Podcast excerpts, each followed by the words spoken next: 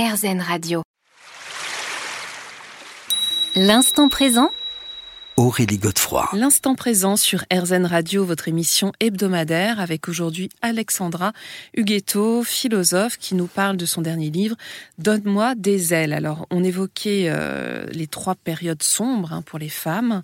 Euh, aujourd'hui, alors, qu'est-ce qui se passe? Est-ce qu'on a enfin pris conscience de l'invisibilité des femmes? Je pense que non.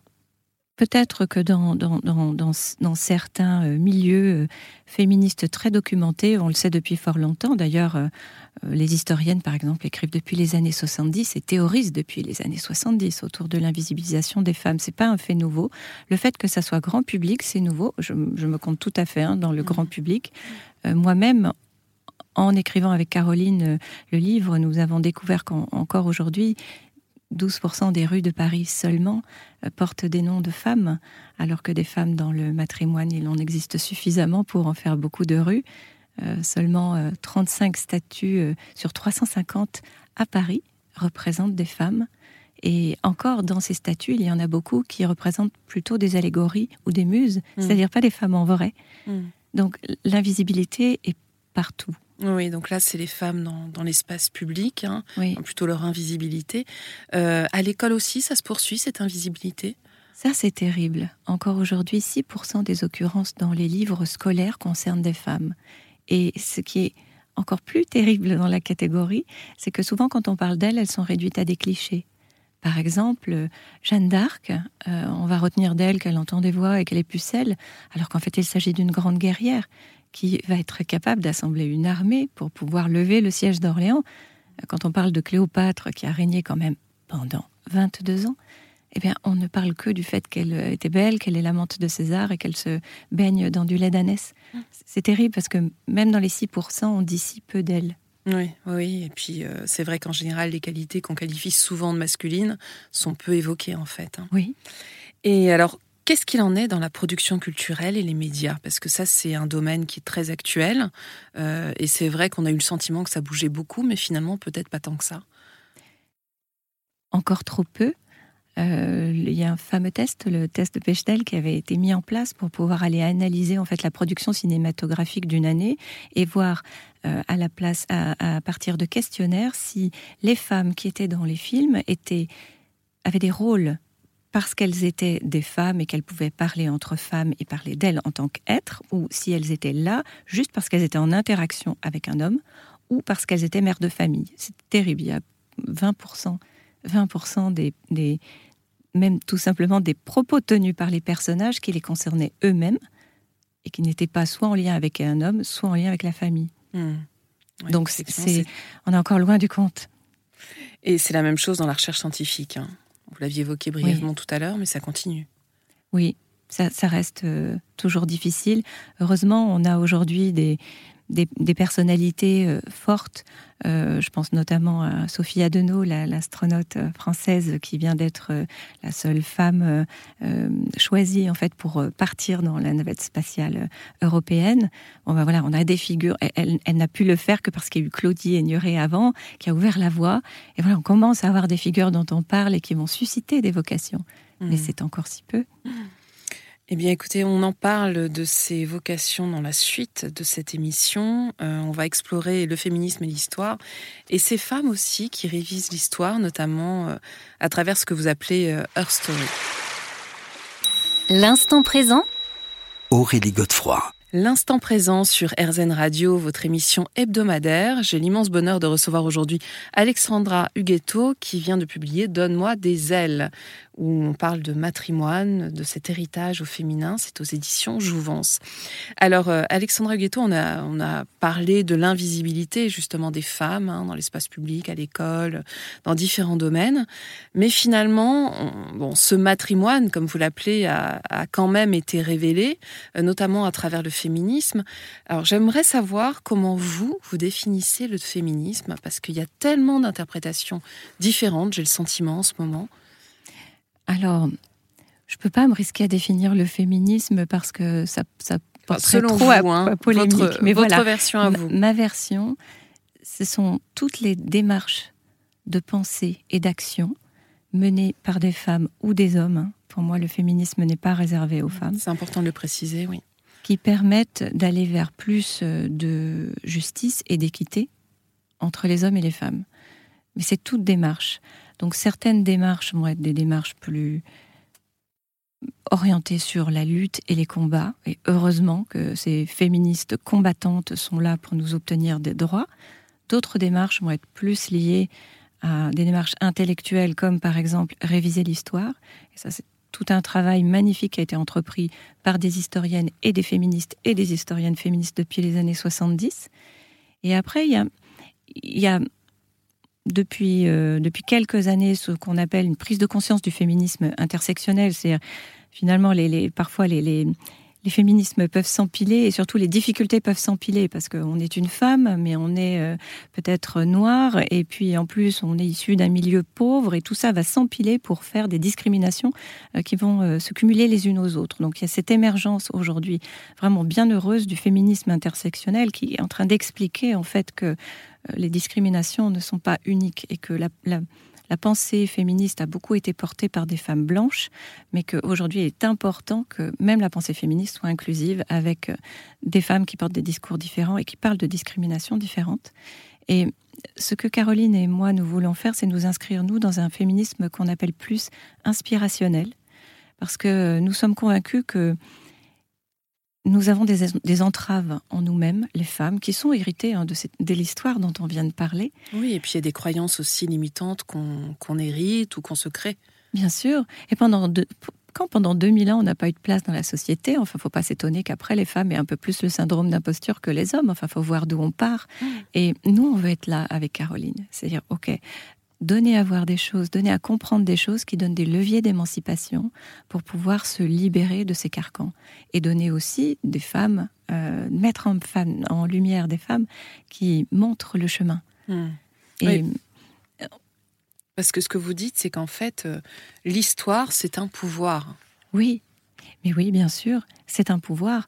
Et le, le, la grande révolution qu'ont amené ces historiennes féministes et aussi historiennes et féministes, hein, parce qu'il n'y a pas que des historiennes féministes qui ont commencé à théoriser, c'est depuis les années 70, en fait, elles ont dénoncé le biais de genre dans l'histoire. Elles ont été les premières à démontrer que l'histoire est écrite par des hommes et parle des hommes. Mais qu'en fait, l'histoire des femmes existe. Le tout, c'est d'aller sur ces traces et de retrouver, de partir en quête, en fait, de l'histoire des femmes. Mmh. Et ça, elles le font depuis les années 70. On en parle assez peu. Encore aujourd'hui, quand on parle de matrimoine, on trouve que c'est nouveau. Malheureusement, ça ne l'est pas. Mais ça n'est toujours pas grand public, c'est réservé à certains publics. Et c'est ce que vous appelez euh, Her Story? C'est ça. Her Story, c'est comment est-ce qu'on fait en sorte de pouvoir euh, parler des femmes au sein de l'histoire. L'histoire étant plutôt history, mm. c'est l'histoire des hommes. Hmm. écrite par des hommes, parce que les historiens étaient des hommes, parce que la discipline historique s'est énormément développée au XIXe siècle, et que comme elle était sous un prisme très très misogyne, elle n'a parlé que des hommes. Hmm. Et alors, euh, vous dites que les femmes ont commencé à écrire leur histoire dans les années 60-70. Est-ce que vous avez des noms justement de ces femmes qui ont été pionnières? Alors nous, on a, on a une héroïne, elle s'appelle Michel Perrault. C'est une. Ah oui, il y en a d'autres. Il y en a d'autres, mais euh, euh, voilà, ça c'est notre héroïne. On... Qui est historienne et qui sort d'ailleurs, je le précise, un livre sur le féminisme euh, actuellement. Je crois que c'est magnifique. sublime. Les féminismes. Magnifique. Donc ça, ça c'est vraiment notre héroïne. Mais on a des héroïnes d'aujourd'hui, notamment par exemple Aurore Evin, qui est une euh, chercheuse, euh, actrice et dramaturge française et qui mène des recherches en fait pour aller retrouver la trace de, des femmes dans le théâtre jusqu'à nos jours et bah, depuis le Moyen Âge. Et elle trouve des dramaturges qui parfois même ont eu du succès. Et, sa grande force, c'est que comme elle est productrice, elle met en scène, elle produit, elle met en scène des spectacles pour remettre en lumière leur travail. Et, les Françaises, on, en a plein hein, qui font des trucs super. Il y a aussi une préhistorienne qui s'appelle Marilène Patoumatis, qui a fait un bouquin génial qui s'appelle L'homme préhistorique est une femme. Et elle va montrer que bah, dans les temps ancestraux, en fait, on a attribué à tort un rôle purement lié au foyer, aux femmes, alors que possiblement, elles étaient aussi des artistes, euh, euh, comme on peut en trouver aujourd'hui. On se retrouve dans quelques instants.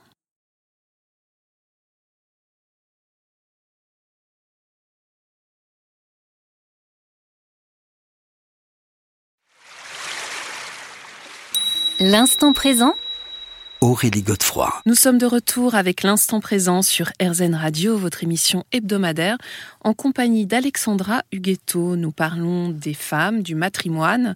Et alors, euh, justement, après avoir euh, exploré, euh, on va dire, la, partie sombre, c'est-à-dire le, le, manque de lumière dont ont souffert les femmes pendant très longtemps, là, justement, on va voir comment on peut s'inspirer des femmes et peut-être s'approprier aussi euh, certains de leur destin, de leur ressort, euh, pour aller vers plus de liberté. Alors, vous, vous listez dans votre livre différents bénéfices hein, du matrimoine. Euh, le premier est de croire en soi, le second c'est oser et le troisième c'est briller. Alors, est-ce qu'on peut revenir, Alexandra Huguetto, sur chacun de ces bénéfices en commençant par croire en soi?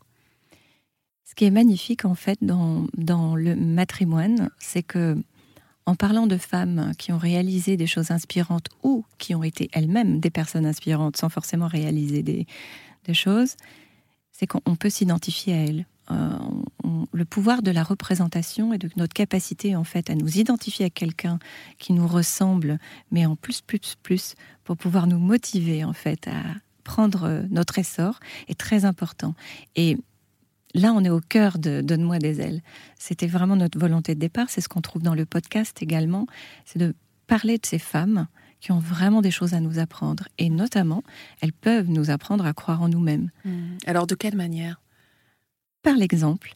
Euh, je vais citer euh, une des femmes, je pourrais en citer beaucoup, mais je pense là à Elena Rubinstein, mmh. qui a été une industrielle.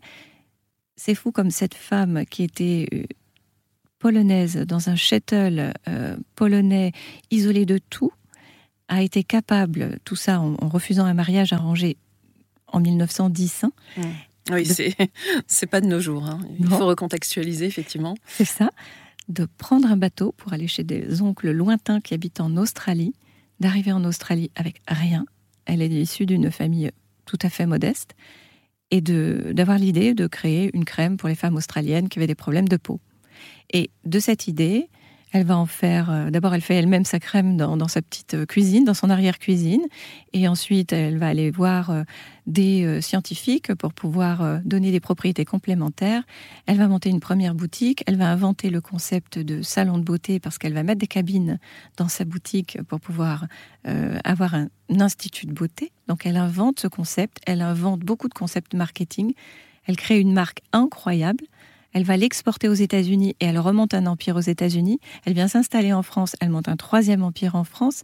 Voilà, bah, des femmes comme ça qui ne partent de rien. On est en 1910. Mmh. Elle a très peu d'instructions, qui crée un empire. Bah, ça, ça, ça, nous aide à croire en nous, parce que si elle, elle le peut, mais pourquoi pas nous? Mmh. Oui, c'est vrai qu'en vous écoutant, je ne peux pas m'empêcher de penser à Coco Chanel, oui. qui est euh, cette petite orpheline. Euh, née en Auvergne et qui euh, voilà est montée à Paris et qui, est devenue la grande dame de la mode qu'on connaît. Donc c'est vrai que c'est des modèles euh, effectivement qui sont très très inspirants.